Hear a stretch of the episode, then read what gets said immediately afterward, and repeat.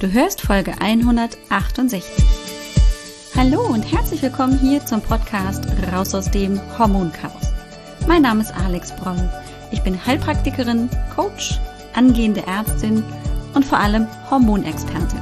Es ist so schön, dass du hier bist, dass du eingeschaltet hast und wir wieder ein wenig Zeit miteinander verbringen können. Komm, lass uns schauen, was du tun kannst, um deine Gesundheit wieder selbst in die Hand zu nehmen. Ganz besonders, wenn deine Hormone aus dem Gleichgewicht geraten sind. Und heute wollen wir uns mal konkret anschauen, was es mit dieser Beckenbodenschwäche auf sich hat. Vielleicht hast du ja auch mit Harninkontinenz zu tun oder vielleicht ist es Gott sei Dank noch nicht so weit, aber du merkst, es ist alles irgendwie so ein bisschen anders sich im Beckenbereich anfühlt. Dann ist diese Folge genau richtig für dich. Hallo, willkommen zurück. Wie geht's dir? Hast du die letzte Woche oder die letzten Wochen gut rumgebracht? Geht's dir gut? Hast du vielleicht auch das ein oder andere aus der ein oder anderen Podcast-Folge für dich schon umsetzen können oder vielleicht festgestellt, das hat mir besonders gut getan oder das hast du noch nicht gewusst? Weißt du, wenn das so ist, würde ich mich auch riesig freuen, wenn du mir mal Feedback gibst. Das geht am einfachsten, indem du mir einfach eine E-Mail schreibst. Und das kannst du tun unter post.alexbroll.com. Also wie die Post und dann machst du nur ein Ad hinten dran und alexbroll.com und schon landet deine Nachricht in meinem Postfach und du erzählst mir, wie es dir geht, was vielleicht für dich ein Gamechanger war. Vielleicht gab es noch gar keinen und du wünschst dir bestimmte Themen nochmal näher zu erforschen und wünschst dir dazu vielleicht tatsächlich mal eine Podcast-Folge. Alles ist herzlich willkommen. Ich würde mich riesig freuen, von dir zu hören, denn es ist ja doch immer ein sehr einseitiges Gespräch. Auch wenn ich eigentlich immer mir vorstelle, dass ich dich direkt vor mir habe und du mir eben bestimmte Fragen stellst und ich sie dir dann hier in der Podcast-Folge versuche zu beantworten. Und so auch die heutige Folge, denn, naja, es gibt immer wieder auch die Anfrage und gerade auch bei meinen Klientinnen im Coaching kommt immer wieder auch das Thema auf Beckenbodenschwäche. Und der Beckenboden ist ja etwas ähm, oft auch tabuisiertes. Man spricht da ja auch nicht so drüber. Und natürlich kommen gerade auch mit den Wechseljahren oder gerade auch dann postmenopausal oft Probleme auf, denen die meisten Frauen sich vorher gar nicht bewusst waren, dass das entwickeln, sich entwickeln kann und Probleme, die sich dann nicht so einfach wieder in Wohlgefallen auflösen.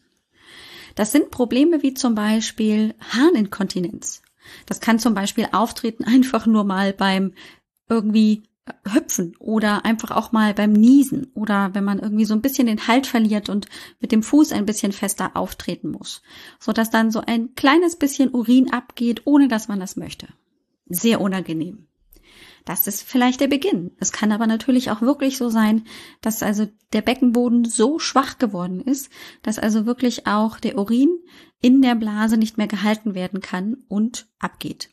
Nicht umsonst gibt es halt im Drogerieladen auch jede Menge ähm, Artikel, Hygieneartikel, um das Malheur dann möglichst schnell auch wieder irgendwie zu vergessen beziehungsweise gut aufzufangen.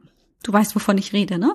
Vielleicht die Beckenboden beziehungsweise die Binden für die Frauen mit Harninkontinenz. Natürlich gibt es das Problem auch ähm, für Männer. Auch bei Männern kann eine Beckenbodenschwäche auftreten. Das hat die Industrie inzwischen auch festgestellt und seit kurzem weiß ich, ach, es gibt auch Hygieneartikel für den Mann. Bei uns Frauen spielt aber tatsächlich wirklich auch wieder das Thema Hormone eine wichtige Rolle, wenn wir uns mit der Beckenbodenschwäche beschäftigen wollen. Das Östrogen, das Frauenhormon, das du ja schon hier wahrscheinlich ein- und auswendig gehört hast und vielleicht schon gar nicht mehr davon hören willst, spielt auch im Bereich der Stabilität ähm, unsere, unseres Beckenbodens, unserer Blase, aber auch der Vulva und Vagina eine ganz, ganz wichtige Rolle. Und zwar trägt es dazu bei, dass das Gewebe stark und stabil und flexibel ist.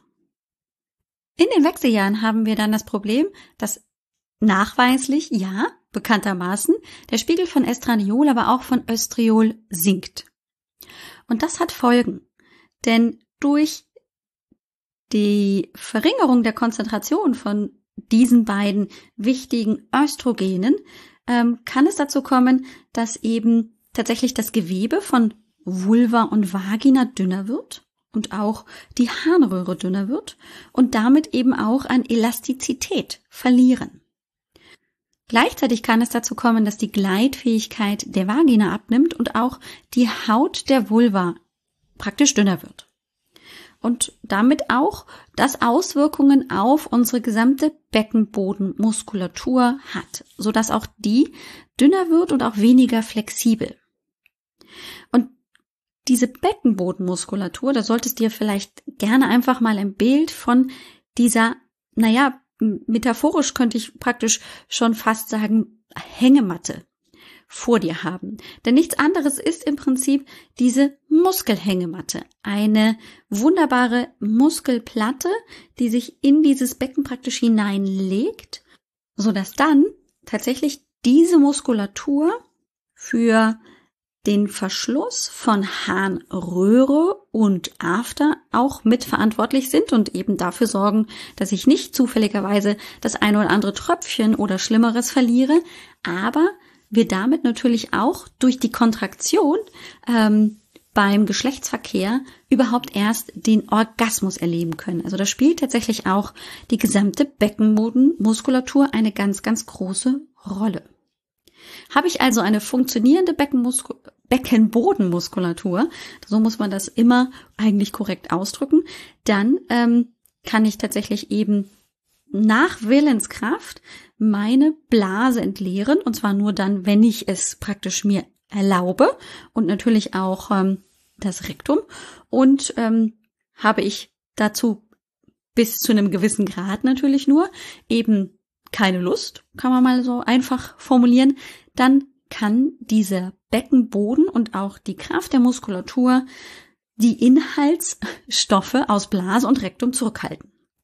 Ganz einfach. So dass also ungewollter Harnabgang oder Stuhlabgang einfach nicht stattfindet. Das ist doch wunderbar. Genau so soll es sein.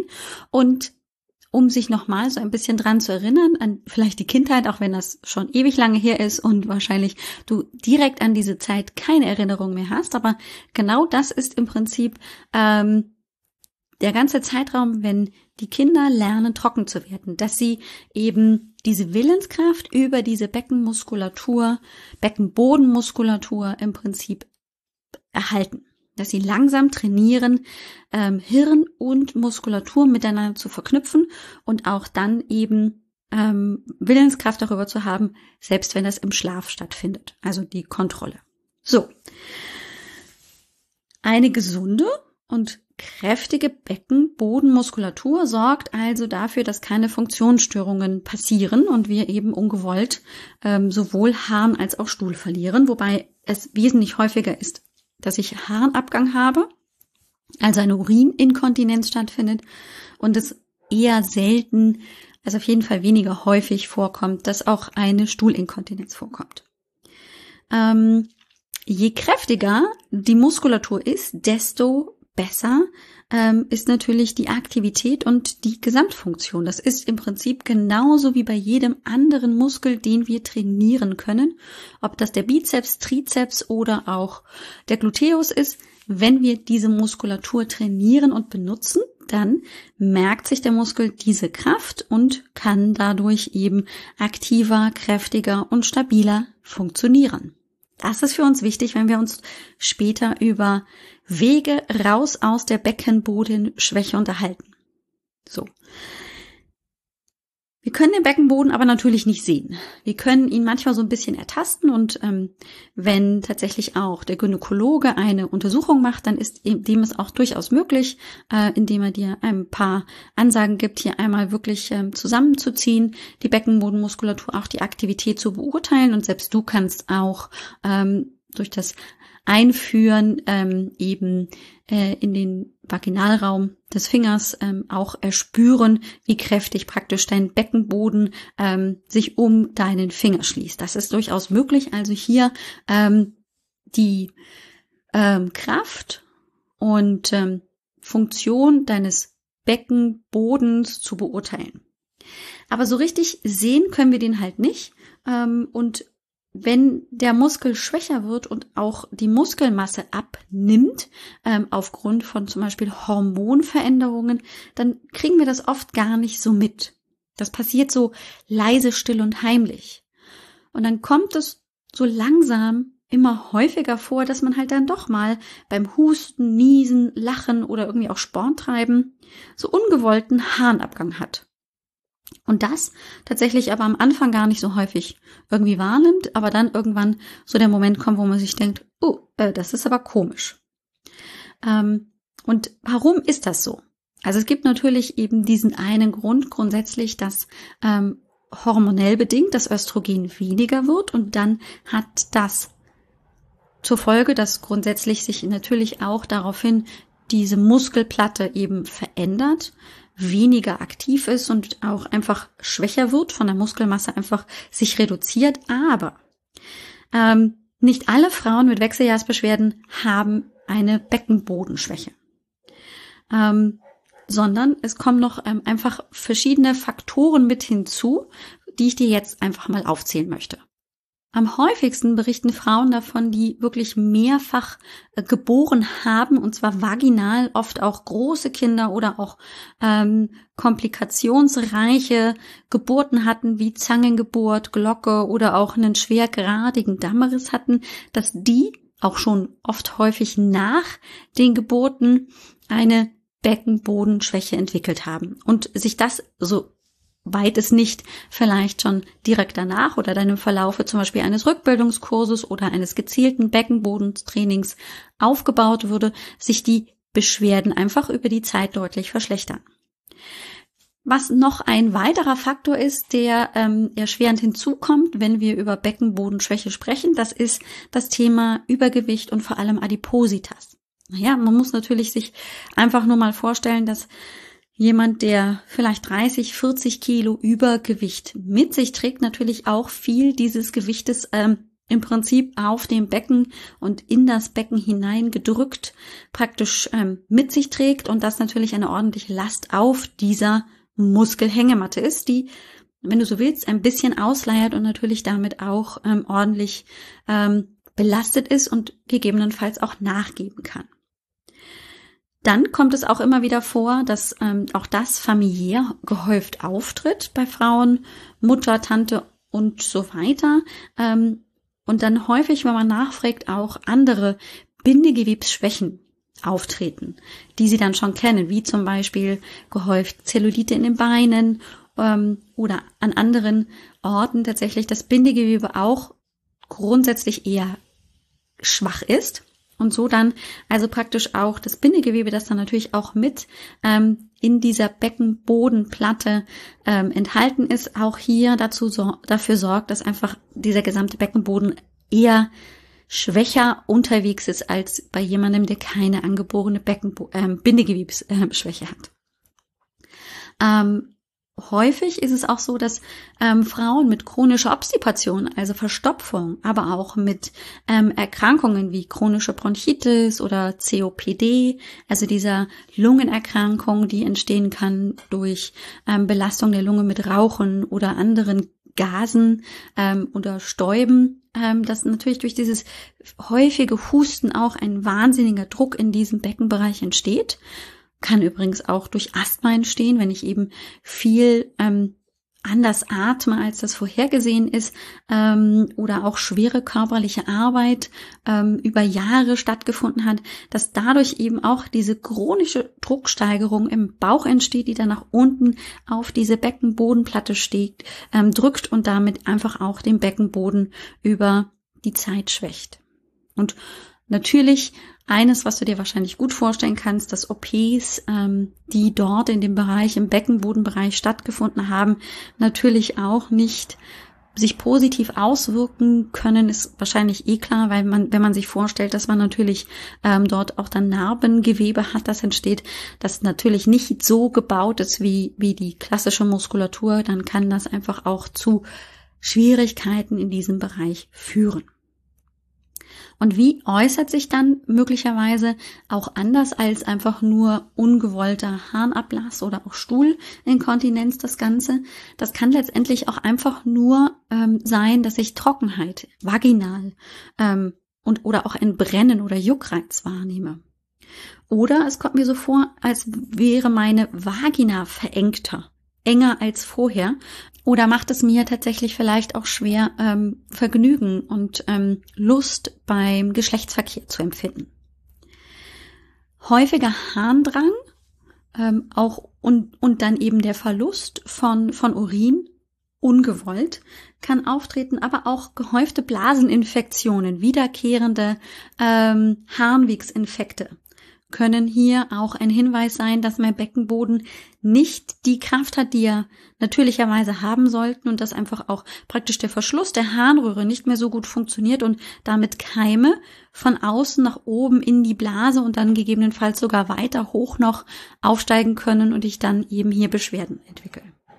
Ähm, die klassische Stressinkontinenz ist eben die, wenn ich durch Niesen, durch Belastung, ähm, durch Hüpfen oder irgendwelche anderen ähm, Alltagsbewegungen doch irgendwie ungewollt Urin abgebe. Schmerzen beim Wasserlassen können auch manchmal ein Hinweis sein. Das nennt man zum Beispiel auch Dysurie, so in Mediziner Schlaudeutsch, nur dass du es mal gehört hast. Ähm, und letztendlich sind das alles Dinge und ähm, Symptome, die du bei deiner Gynäkologin, beim Gynäkologen auf jeden Fall mal abklären lassen solltest. Das heißt, ich rate dir, bei dem geringsten Verdacht auf eine Beckenbodenschwäche auf jeden Fall mal zum behandelnden ähm, Gynäkologen, Gynäkologen zu gehen und eine ausführliche Untersuchung inklusive klinischer Untersuchung mit Palpation, vielleicht auch mit ähm, Sonographie und vielleicht sogar anderen noch weiterführenden Untersuchungen durchführen zu lassen.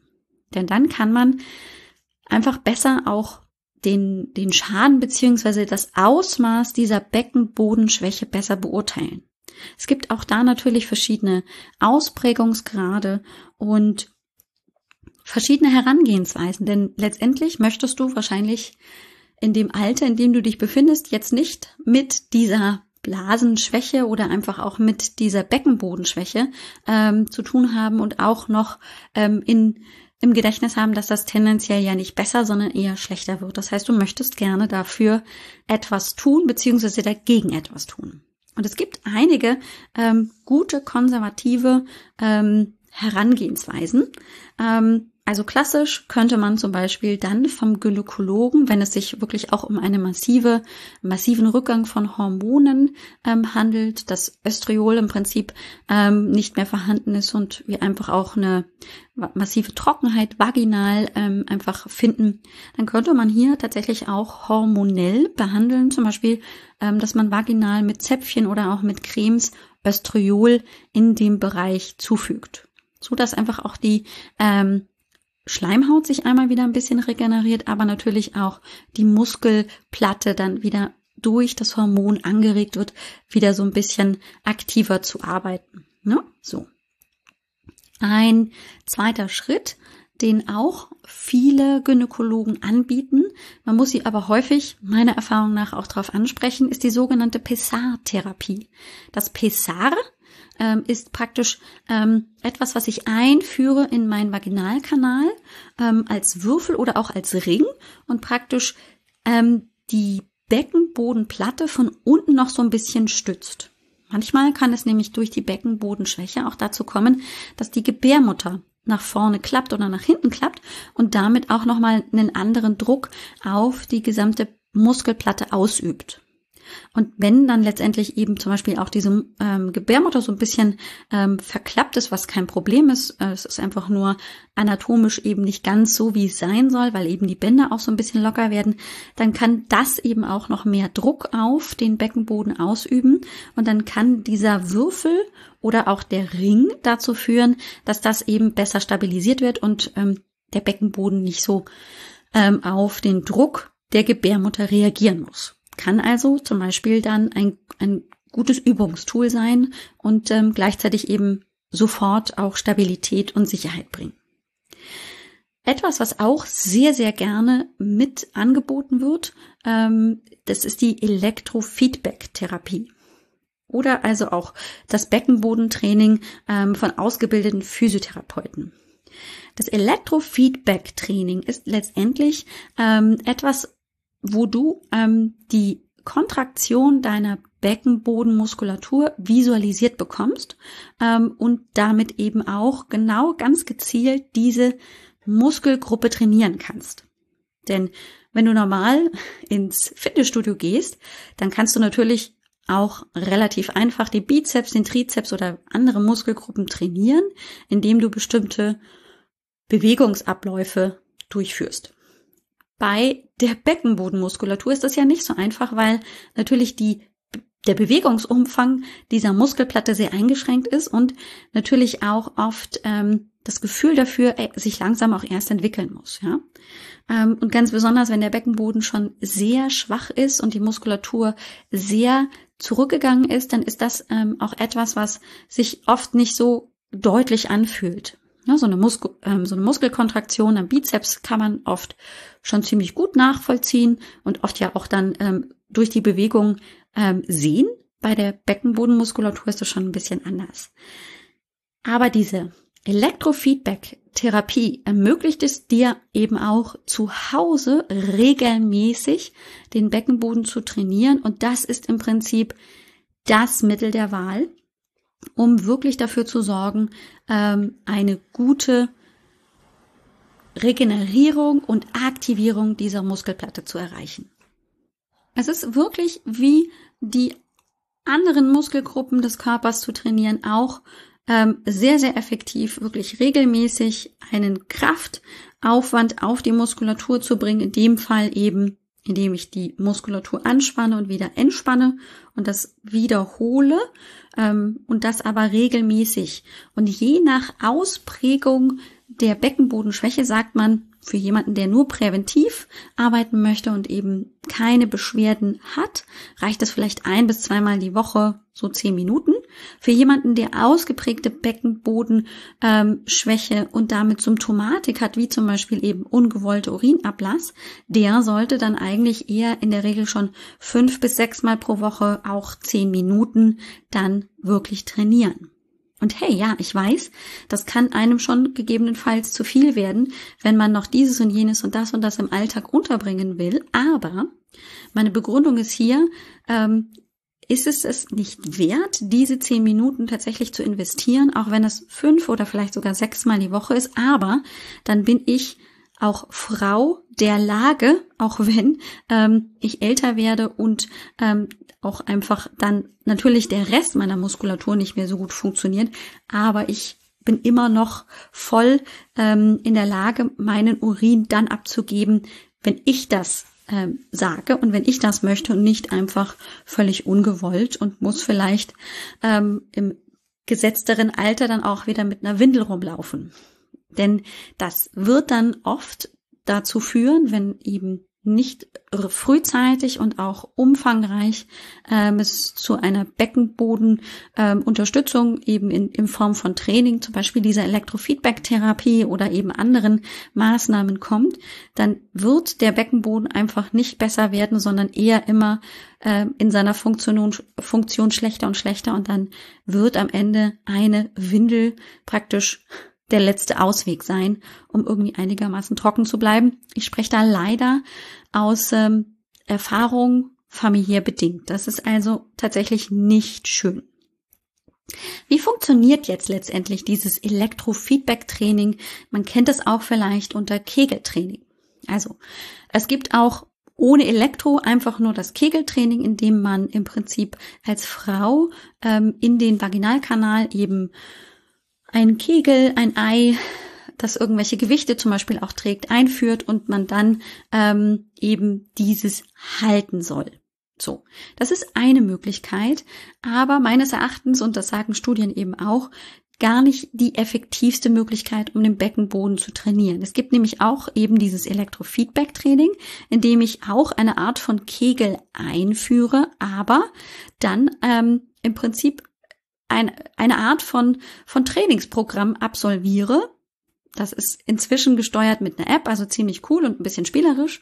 Ähm, und ich dann eben tatsächlich die Anspannung, aber auch die Entspannung ähm, praktisch mit ähm, Videospielen, wenn man so möchte, auch trainieren kann. Weil es geht ja nicht tendenziell die ganze Zeit darum, den Beckenboden auch immer nur gespannt zu halten, sondern ihn auch ähm, bewusst auch zu entspannen und gleichzeitig aber so eine Grundspannung ähm, ihm anzutrainieren, aber nochmal zusätzlich eine Maximalspannung anzutrainieren, wenn es jetzt zum Beispiel darum geht, eben spontan zu niesen und dann nicht diese Grundspannung nur zu haben und dann die, die aber dann nicht ausreicht, um praktisch die ähm, Blase noch zuzuhalten und die Harnröhre zuzuhalten, weil ich jetzt eben noch mehr Druck auf den Beckenbereich ausübe durch das Niesen zum Beispiel.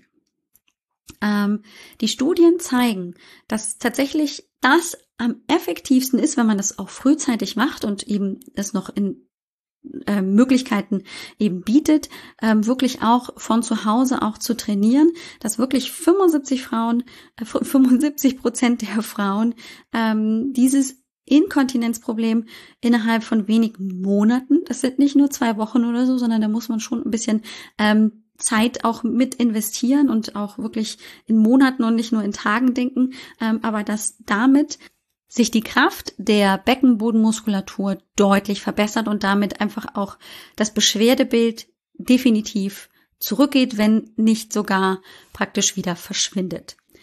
Und letztendlich ist für mich ähm, das der absolute Grund, um genau das zu tun. Denn das bedeutet, du als möglicherweise Frau mit Beckenbodenschwäche kannst damit deine Verantwortung wieder selbst übernehmen und kannst etwas ganz bewusst, ganz für dich in deinem Tempo zu Hause in deinen vier Wänden für deine Beckenbodenmuskulatur tun.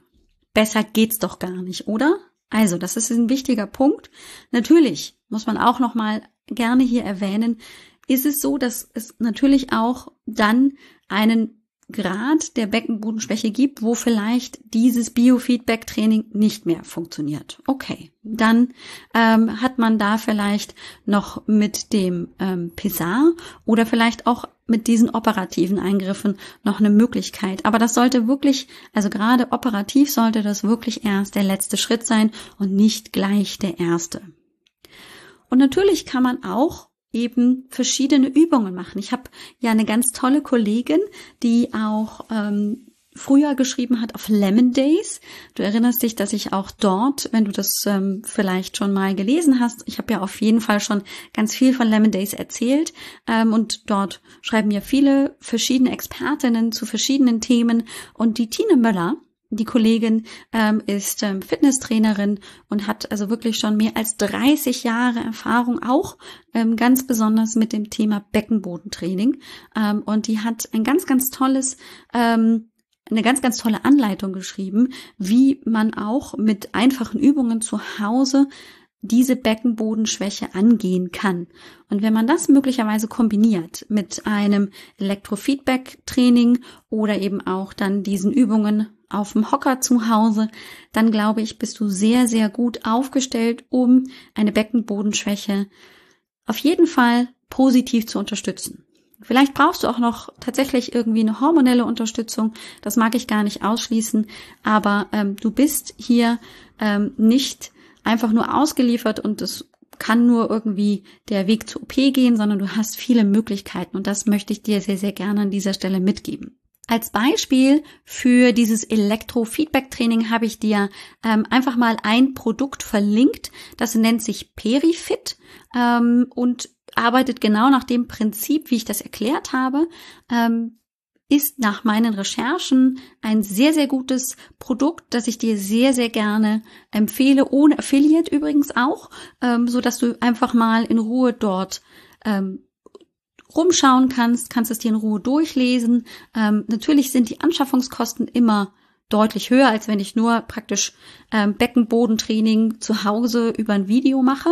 Aber ähm, durch dieses Feedback, das man durch dieses Gerät bekommt, habe ich natürlich einfach auch eine sehr viel bessere Kontrolle. Muss ich möglicherweise ähm, an der einen oder anderen Stelle noch was optimieren oder gibt es einfach vielleicht ähm, Schwierigkeiten, wo ich noch besser ähm, trainingsmäßig ähm, eben rangehen muss. Und das gibt eben dieses Gerät deutlich besser wieder als ähm, eben einfach nur so eine Übung, die ich eben versuche dann möglichst so, wie sie mir angeleitet wurde, auch durchzuführen. Ähm, die Empfehlung für dieses Gerät findest du auch in den Show Notes und die heutigen Show Notes ähm, findest du unter www.alexbroll.com-168 für die heutige Folge, die 168. Folge. Und dann bleibt mir an dieser Stelle tatsächlich nur, dir einen guten, gesunden und stabilen Beckenboden zu wünschen. Ähm, du weißt, du kannst was dagegen tun wir sollten alle etwas dagegen tun und ähm, dafür sorgen, dass wir auch im Alter noch fit, stabil und vor allem kontinent bleiben. In diesem Sinne freue ich mich natürlich, wenn du dich bei mir meldest, so wie ich das eingangs gesagt habe, oder wenn du natürlich dir Unterstützung wünscht in Form eines Hormoncoachings, dann freue ich mich auch, wenn du dich bei mir meldest. Da biete ich dir zu ähm, auch ein Kontaktformular an, das du gerne ausfüllst, einfach auf www.alexbroll.com-kontakt Kontakt.